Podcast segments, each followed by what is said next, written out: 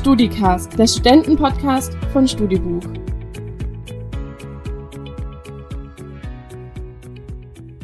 Wir starten in die verkürzte Woche nach Ostern wieder mit einer Sonderausgabe des StudiCast und nach diesem langen und vielleicht bei manchen auch sehr eintönigen Wochenende wollen wir jetzt mal wieder Energie tanken und uns inspirieren lassen und das übernimmt für uns Christian Hutter. Mit dem hatte ich vergangene Woche telefoniert und der junge Mann hat in seinem Berufsleben schon einiges erlebt, Christian hat nämlich im Alter von 15 Jahren sein erstes Unternehmen gegründet. Zwei weitere sind in den letzten Jahren dazugekommen und äh, ja, Corona trifft diese Unternehmen gleichermaßen unerwartet. Die Frage also, wie geht der junge Unternehmer damit um? Wie sieht sein Alltag momentan aus? Wir erinnern uns in diesem Gespräch aber auch an seine persönlichen Meilensteine, an seine erste Unternehmensgründung, die trotz mancher Hürden ein großer Erfolg war. Wir sprechen über das bewegte Berufsleben von Christian und lernen vor allem eins. Dieser Mann wird den Antrieb auch nach Corona nicht verlieren. Viel Spaß beim Zuhören.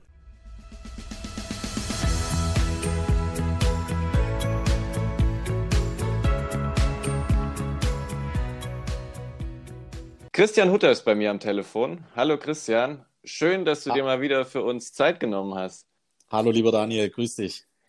Du warst ja vor ein paar Wochen schon mal zu Gast. Damals haben wir darüber gesprochen, wie man Linsen sexy macht. Kam sehr gut an die Folge. Was wir damals aber nicht gemacht haben, und das machen wir eigentlich mit unseren Gästen immer, ist ein kleines Entweder-Oder-Fragenspiel. Das wurde jetzt im Zuge der Corona-Specials etwas schleifen gelassen, aber ich würde das gerne mal wieder mit dir machen. Bist du ready? Ich bin bereit. Erstmal die Studicast Klassikfrage: Linsen mit Spätzle oder Geisburger Marsch? Oh, die ist fies, die Frage. äh, kommt auf die Jahreszeit an. Im Winter die Linsen und, obwohl, nee, macht auch keinen Sinn. Ist beides hervorragend. Ich entscheide mich für den Geisburger Marsch. Okay, sehr gut. Bar oder Festzelt? Bar. Joggen oder Wandern? Joggen. Frühling oder Herbst? Frühling. Und aus gegebenem Anlass Meeting oder Telco? Meeting. Christian, momentan werden bei dir aber auch recht viele Telcos anstehen, schätze ich mal. Wie viel Zeit verbringst du gerade am Telefon? Aktuell sehr viel, beziehungsweise noch bis vor einigen Tagen sehr viel, ähm, da gerade bei uns in der Beratung ähm, eben ja die Firmen natürlich Kurzarbeit angemeldet haben, Zugangssperren zu den Firmen verhängt haben. Das heißt, es bestand keine Möglichkeit, die Beratungsprojekte vor Ort mit den Mitarbeitern durchzuführen. Und das hat uns eben gezwungen, das alles dann ähm, per Web-Applikation oder eben Telco dann durchzuführen. Wir haben in unserem ersten Gespräch damals vor allem über dein Startup Tal der Liebe gesprochen. Du hast ja aber noch zwei weitere Unternehmen, einmal eine Unternehmensberatung und eine Hausverwaltung. Richtig? Das ist korrekt. Kannst du dann überhaupt irgendwie so ein pauschales Urteil fällen, was Corona für dich persönlich bedeutet? Ja, also wir spüren das natürlich gerade sehr stark eigentlich in, in allen Firmen. Also gerade in der Beratung hatte ich ja gerade angesprochen, da sind eigentlich sämtliche Beratungsmandate jetzt erstmal on hold gesetzt. Das heißt, da ist es mit den Umsätzen gerade, ja, die gehen natürlich gegen Null. Ähm, wann das Geschäft wieder anfängt, wissen wir nicht. Ähm, ist ja große, äh, großes Risiko gerade generell und sehr viel Ungewissheit ähm, auf dass wir jetzt die Zeit eben nutzen muss, sich entsprechend aufzustellen. Wir sind ja hauptsächlich im Bereich Sanierung, Restrukturierung tätig und ähm, ja, viele Firmen kommen jetzt natürlich schon in Straucheln. Die Erträge gehen zurück, Liquiditätsengpässe entstehen oder sind bereits da. Und ähm, ja, wenn dann weitere Finanzierungen benötigt werden von Fremdkapitalgebern, wie jetzt zum Beispiel Banken, dann ähm, wird da an der einen oder anderen Stelle sicherlich eine externe Prüfung, ein Gutachten notwendig werden. Das ist unser Business.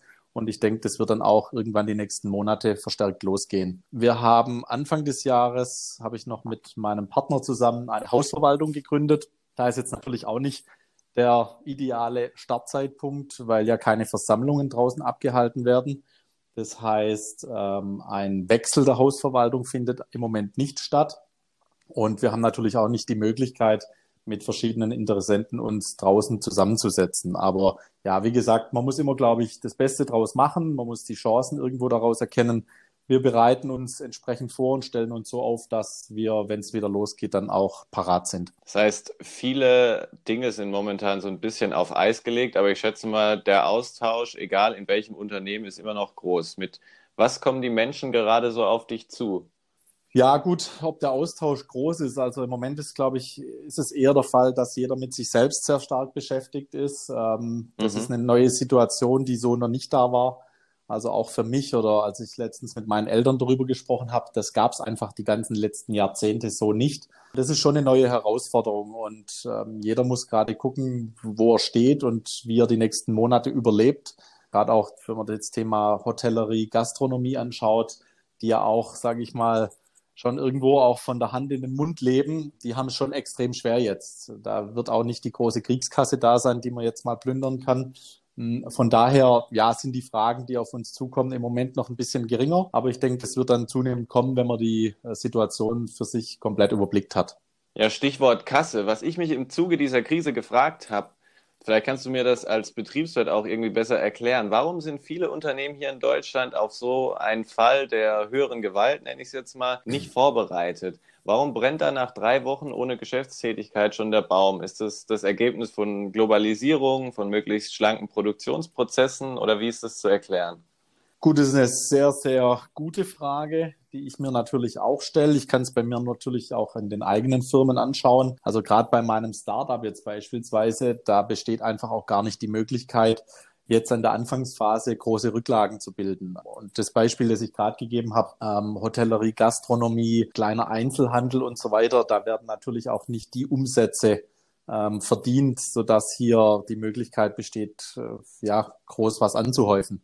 Ich glaube, mhm. da ist es sehr, sehr schwierig. Also da lebt man wirklich so ein bisschen von Tag zu Tag. Also da kann man sich, glaube ich, nicht so viel aufbauen. Bei anderen Firmen ähm, ist es sicherlich der Fall, dass die einen eben gut gewirtschaftet haben und die anderen eben nicht. Dann hängt es natürlich stark davon ab, äh, was wurde in den vergangenen Jahren investiert, wurden neue Firmengebäude gebaut oder in andere Fachanlagen investiert. Also das ist ein sehr vielschichtiges und komplexes ähm, Thema. Ich glaube, das kann man so pauschal nicht für alle beantworten. Das, was uns jetzt nach der Krise erwartet, ist ja gerade wirtschaftlich auch überhaupt noch nicht abzusehen. Also es gibt irgendwie Prognosen, habe ich diese Woche gelesen, über das Schrumpfen der Wirtschaft in einer Spanne von irgendwie bis zu 20 Prozent teilweise. Bereitet dir diese Ungewissheit, was danach kommt, Sorgen? Ja, man macht sich auf jeden Fall Gedanken, wie es weitergeht. Also klar, als Selbstständiger natürlich auch ähm, ja, bei der eigenen Firma. Zum anderen wird es natürlich spannend, was draußen generell am Markt passieren wird wie sich die Märkte generell erholen werden, in welchem Zeitraum das Ganze stattfinden wird. Das sind ja alles Punkte,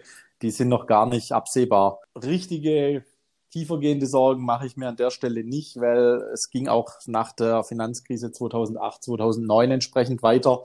Ähm, wie muss man dann eben schauen? Aber die, die Erde dreht sich weiter und ja, es wird sich viel für uns verändern und darauf muss man sich, glaube ich, einstellen und die notwendigen Anpassungen treffen. Und ja, vielleicht auch das ein oder andere Geschäftsmodell mal überdenken. Es wird, das sieht man jetzt, du hattest es eingangs angesprochen, das Thema Telcos, Web-Sessions. Ich denke, das Thema Digitalisierung wird hier noch viel, viel stärker vorangetrieben werden jetzt durch die ganze Thematik. Und ja, ich bin gespannt, was auf uns zukommt. Und ich denke, man muss, man muss eben flexibel, dynamisch bleiben und sich ja auf die entsprechenden Gegebenheiten dann anpassen. Du bist ja ein Macher. Das ist gerade in Krisensituationen wichtig und wir wollen den Menschen ja da draußen auch nicht nur die schwierigen Geschichten erzählen, sondern auch Dinge an die Hand geben, die Mut machen. Und äh, Mut macht, finde ich, deine eigene Lebensgeschichte, der wir uns jetzt mal so ein bisschen widmen wollen. Aber vorher noch eine Frage. Christian, was wolltest du eigentlich als Kind werden? Also ich habe früher ja aktiv Fußball gespielt und in der Jugend gibt es dann immer irgendwie so ein ähm, Mannschaftsalbum, das es dann zu Weihnachten gab. Und da wurde dann auch das Lieblingsessen und viele andere Dinge abgefragt, unter anderem auch der Berufswunsch damals. Und da habe ich immer angegeben, Vorstandsvorsitzender der Deutschen Bank, ohne mir damals eigentlich ge genau Gedanken darüber gemacht zu haben, was das eigentlich dann bedeutet und was da dahinter steckt. Also das war damals so der, der Zielwunsch, sage ich mal, die Wunschvorstellung wollte eigentlich immer irgendwie ja, Chef eines großen Unternehmens werden, habe dann aber mit der Zeit gemerkt, dass ja so Konzerne vielleicht doch nicht so ganz mein Ding sind, weil wir da natürlich ja die Hierarchieebenen sind da relativ komplex, die man nehmen muss. Entscheidungen, Entscheidungswege sind eben relativ langwierig. Irgendwann habe ich gemerkt, dass in mir so ein bisschen ein Unternehmergehen steckt und dass ich unbedingt selbst was machen möchte. Spannend finde ich vor allem die Geschichte von Ideas and More. Ich meine mich zu erinnern, dass du dieses Unternehmen mit 15 Jahren gegründet hast. Genau, ich war damals an der Kippe von 14 auf 15 ähm, und äh, wollte unbedingt mein eigenes Geld verdienen, ein Stück weit unabhängig sein von den Eltern. Ich fand es früher schon immer blöd, ähm, von den Eltern Taschengeld zu bekommen, obwohl man ja gar keine Leistung vollbringt. Also Leistung und Gegenleistung waren da irgendwie nicht so im Zusammenspiel und habe mir dann früh schon irgendwie immer wieder überlegt, Mensch, wie könnte man denn eigenes Geld verdienen? Hab dann natürlich ähm, viele Freunde auch damals gesehen. Der klassische Schülerjob ist ähm, Zeitungen austragen. Das musste man natürlich bei Wind und Wetter machen. Und ja, ich habe mir eben früh überlegt, ob es da nicht eine Alternative gibt. Das war irgendwie nichts für mich, das war mir zu blöd. Ich wollte irgendwie was finden, das man auch orts- und zeitunabhängig machen kann. Und Anfang der Jahrtausendwende jetzt ähm, kam das Thema Webdesign eben hoch und wir hatten im Freundeskreis immer für uns so ein bisschen Homepages programmiert, ähm, spaßeshalber. Und dann dachte ich irgendwann, Mensch, warum nicht auch für Vereine, kleinere Firmen oder Privatleute das Ganze machen? Und so ging das Ganze dann damals los. Welche Widerstände gibt es, wenn man so etwas mit 15 Jahren machen möchte? Na gut, zum einen natürlich die Eltern, wobei ich da jetzt natürlich auch in meinem Fall nicht von Widerstand sprechen kann. Also ich wurde zu jedem Zeitpunkt äh, tatkräftig unterstützt. Die fanden das super und haben mir auch wirklich bei allen Fragen ähm, geholfen. Die Mutter musste herhalten für sämtliche Behördengänge, Anmeldung der Firma, für Unterschriften tätigen, Bankkonto eröffnen und so weiter. Einzige Bedingung war eben, dass ich mein Abitur ähm, sauber ablege und das habe ich entsprechend eingehalten. Und von daher war das eigentlich ja zu jeder Zeit dann kein direkter Widerstand, aber es gab natürlich schon gewisse Hürden, die man nehmen musste oder wo man eben auf andere Personen angewiesen war. Wie kann man sich das dann vorstellen? Wie liefen diese Gespräche ab? Was hat dich damals so umgetrieben in dem Alter? Wie geht man da dran?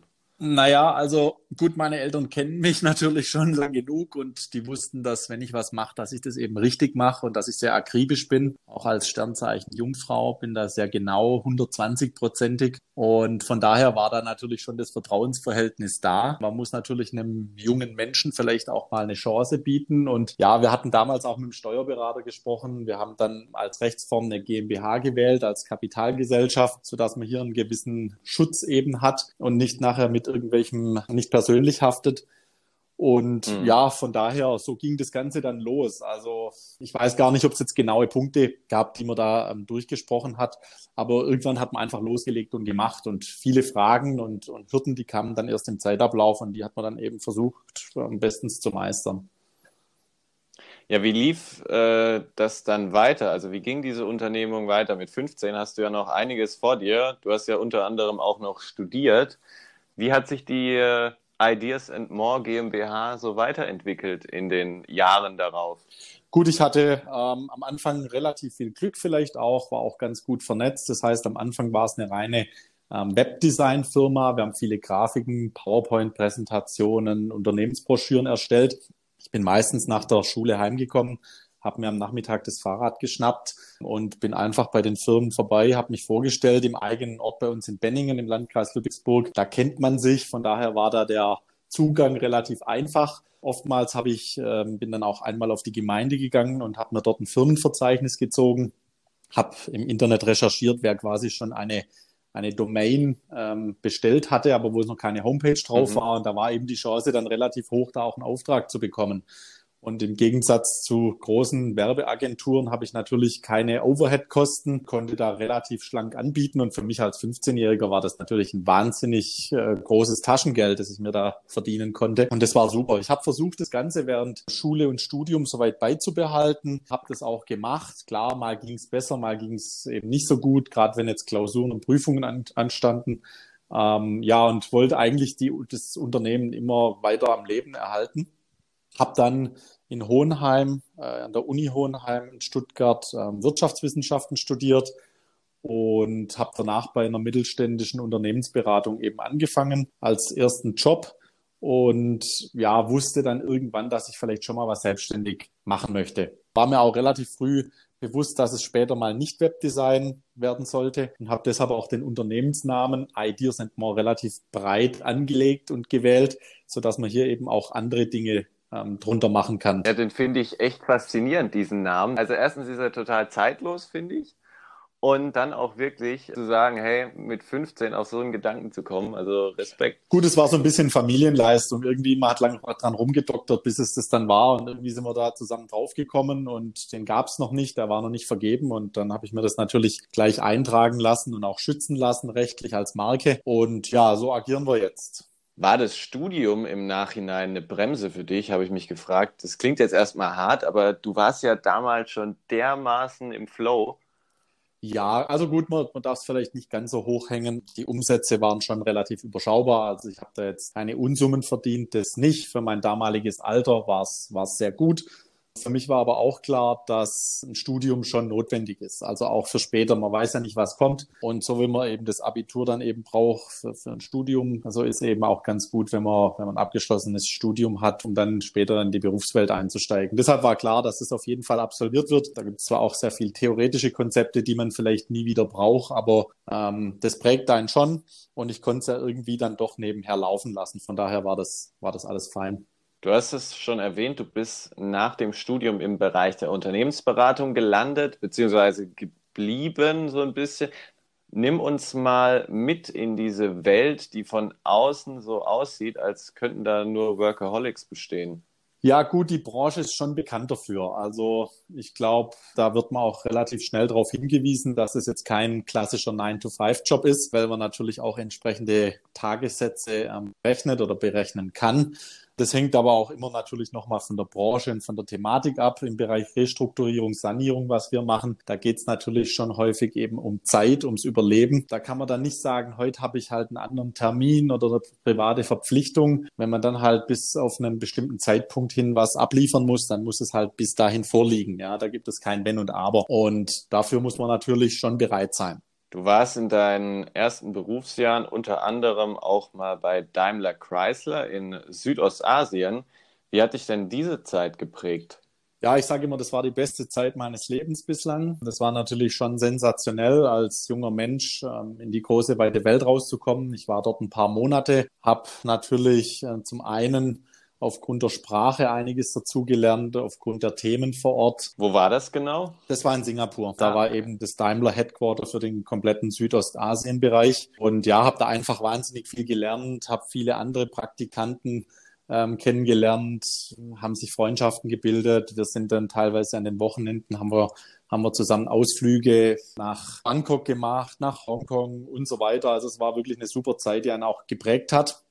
War für sich eben komplett allein verantwortlich. Man kannte natürlich die Gegend nicht. Und ja, das ist auf jeden Fall eine Bereicherung, die ich jedem ans Herz legen kann, ein Auslandssemester oder ein Praktika irgendwo zu machen. Irgendwann ging es aber dann wieder zurück zu Ideas and More. Du hast ja dein altes Unternehmen, das du mit 15 Jahren gegründet hast, wieder zu neuem Leben erweckt. Wie sah das dann konkret aus? Richtig, also irgendwann glaube ich, ist, ähm, wenn man mal im ersten Job drin ist, dann tut auch ein Wechsel gut, um einfach nochmal was anderes zu sehen, nochmal ein anderes Team, andere Mitarbeiter kennenzulernen. Und ja, irgendwann glaube ich, oder so war es zumindest bei mir, kommt man an so eine gläserne Decke. Und da stellt man sich dann eben die Frage, wie geht's weiter? Also bleibe ich jetzt hier und äh, marschiere vielleicht bis zum Partner durch oder gehe ich nochmal zu einem anderen Beratungshaus? Für mich hat sich hier aber dann schon irgendwie geklärt, dass das dasselbe Scheibe wahrscheinlich in grün gewesen wäre. Und habe mir dann eben ja. Gedanken gemacht und bin immer draußen gut angekommen bei, bei den Beratungsmandaten und habe mir dann eben überlegt, ob es nicht die Möglichkeit gibt, das Ganze auch in Eigenregie zu machen. Und da eben die GmbH schon da war, war das dann relativ einfach, den Firmenzweck entsprechend anzupassen und habe dann eben als Subline unter das Logo, unter den Namen Ideas More noch Unternehmensberatung drunter gepackt. Ja, und dann habe ich eben die Kündigung eingereicht und los ging's. Welche Vision verfolgst du denn mit Ideas and More? Also ich meine, das Unternehmen gibt es jetzt schon ein paar Jahre, aber ich denke mal, du bist auch jemand, der sich da klare Ziele setzt. Oder haben sich diese Ziele vielleicht jetzt auch so ein bisschen durch die aktuelle Krise geändert, beziehungsweise können nicht mehr so klar definiert werden? Nein, die Ziele sind nach wie vor die gleichen. Ich möchte ein kleines, feines Beratungshaus, sage ich mal, aufbauen. Es ist natürlich sehr schwer. Ähm, das Thema Beratung ist People Business. Das heißt, man braucht viele Kontakte, gute Netzwerke. Ich war damals 28, als ich mit der Beratung in Eigenregie angefangen habe, habe sämtliche Banker abgeklappert und mich dort vorgestellt. Die schauen einen natürlich dann erstmal mit großen Augen an und sagt, was will denn der Jungspund hier? Aber dann hast du ihnen die Geschichte mit Ideas and More und dem Beginn erzählt wahrscheinlich. Unter oder? anderem, also natürlich von allen Punkten, ja. Ähm, klar, man urteilt natürlich, äh, manchmal hat man halt gewisse Vorurteile, wenn man eben jemand sieht und stellt halt fest, das ist noch ein junger Kerl, wo will der die Erfahrung herhaben und so weiter. Und man braucht dann halt nachher irgendwo ein ich sage jetzt mal, Probeprojekt, in dem man sich beweisen kann. Und wenn man das erfolgreich macht, glaube ich, dann ist es die Eintrittskarte eben für Folgeprojekte. Und so war es eigentlich auch. Wir haben dann schon da das, die ein oder anderen Mandate sehr erfolgreich absolviert und von daher hatten wir eigentlich jetzt bislang nie irgendwie eine Auslastungslücke und es lief eigentlich immer ähm, sehr, sehr gut bei uns. Lass uns noch kurz auf Unternehmen Nummer drei eingehen, die Hausverwaltung. Wie entstand denn diese Idee und was ist das Konzept dahinter? Ja, ähm, auch eine längere Story. Ähm, ich habe mich in den letzten Jahren stark für das Thema Immobilien interessiert, habe mir auch selbst eine Immobilie, in der ich drin wohne, gekauft und habe mich natürlich im Vorfeld viel damit beschäftigt, aufgrund von Anlage, Investitionsmöglichkeiten und so weiter. Und war natürlich am Anfang ganz fleißig auch bei den Eigentümerversammlungen. Und da habe ich relativ schnell festgestellt, dass es sogenannte, also ich nenne sie so, ähm, Küchentischverwalter gibt. Das sind meistens so ein bisschen, ja, unscheinbare, zwielichtige Gestalten, in Anführungszeichen. ähm, ja, die, die schlecht vorbereitet sind, ähm, unprofessionell die Unterlagen parat haben und ja, war dann auch relativ schnell nicht mehr bereit, dahin zu gehen. Und ähm, ein Freund von mir, der ist eben im Bereich Immobilien tätig, der ist Makler und ja, durch viele Gespräche und unseren Austausch hat sich irgendwann ergeben, dass wir gesagt haben, Mensch, lass uns doch hier diesen Markt mal revolutionieren mit einem richtig schönen Erscheinungsbild, mit einem richtigen professionellen Auftritt mit schlanken Prozessen, das Thema Digitalisierung mit Workflows, alles digital in der Software abgebildet. Und ja, dann ging es eigentlich relativ schnell. Ende letzten Jahres haben wir noch dazu gesprochen und jetzt dieses Jahr haben wir am 16. Januar die Stuttgarter Haus- und Mietverwaltung GmbH, kurz SHMV, gegründet, mit der wir jetzt starten. Und da haben wir, haben wir jetzt einige Vorarbeit geleistet und da kann es jetzt losgehen. Wie kommst du auf die Ideen, die du, die du hast? Sind das Alltagsbeobachtungen? Hast du auch viel mehr Ideen, als du letztlich umsetzt? Weil das finde ich schon total spannend, dass man dann irgendwie einmal äh, bei so einer bei so einer Veranstaltung sitzt und dann denkt, Mensch, das musste auch besser gehen. Also hattest du sowas öfter? Ja, also gut, wie gesagt, ich äh, hatte auch damals an der Universität ähm, das Fach Entrepreneurship belegt, weil mich das einfach interessiert hat. Da gibt es so viele tolle Stories, die mich begeistern und ja, ständig sprudeln einem irgendwelche Ideen und Gedanken durch den Kopf. Man kann natürlich nicht alles machen und ich glaube, eins ist wichtig, man muss aufpassen, dass man aus sich nicht verzettelt, weil sonst macht man nachher die Dinge nur noch halb ähm, und gar nichts mehr richtig davon. Da passe ich schon auf auf. Und ja, hier jetzt durch den Kollegen, durch meinen Partner, der dabei ist, lastet das Ganze ja auch dann auf mehreren Schultern. Von daher, ja, man muss die Dinge einfach angehen. Ich glaube, da sind uns die Amerikaner auch äh, weiter voraus mit dem Thema ähm, einfach mal probieren, Thema Trial and Error, auch mal scheitern und wieder aufstehen und die Idee anpassen, modifizieren. Da sind wir hier in Deutschland noch ein bisschen ja, hinterher. Und ja, ich denke, man kann ja nichts verlieren, ja. Und wo eine Chance ist, ist auch immer ein bisschen Risiko. Das gehört für einen guten Unternehmer einfach dazu. Und ja, jetzt versuchen wir es mal. Bleibt mir eigentlich nur noch eine Frage zum Schluss. Wie sieht Unternehmung Nummer vier aus? also nachdem wir jetzt die Hausverwaltung erst gegründet haben, ähm, bauen wir das jetzt erstmal sauber auf. Da ist jetzt nichts geplant. Ich denke, drei ist eine stattliche Anzahl. Das reicht erstmal. Ähm, da gibt's genug zu tun, auch gerade jetzt in Zeiten Corona, auch wenn die Umsätze vielleicht gerade ähm, nicht so gut sind wie sonst, ähm, gibt's trotzdem viele Themen, die bearbeitet werden müssen. Ich denke, ähm, wir arbeiten erstmal an den, an den Sachen, die wir aktuell haben, damit die Qualität stimmt. Ähm, ich bin an langfristigen, nachhaltigen Erfolgen interessiert und nicht irgendwie an kurzfristigen Ideen mit schnellem Geld. Das funktioniert, glaube ich, nur begrenzt. Diese langfristigen Erfolge, die wünsche ich dir auch nach der Zeit mit äh, Corona etc. Ich habe mich sehr gefreut, dass du so kurzfristig für uns Zeit hattest und äh, ja, wünsche dir vor allem in diesen Zeiten viel Gesundheit, dass du die Krise gut überstehst und äh, ja, bin gespannt, wie es mit dir und deinem Unternehmen Ganz lieben Dank für die Möglichkeit und das wünsche ich dir natürlich auch. Bleib gesund und alles Gute für euch. Dankeschön.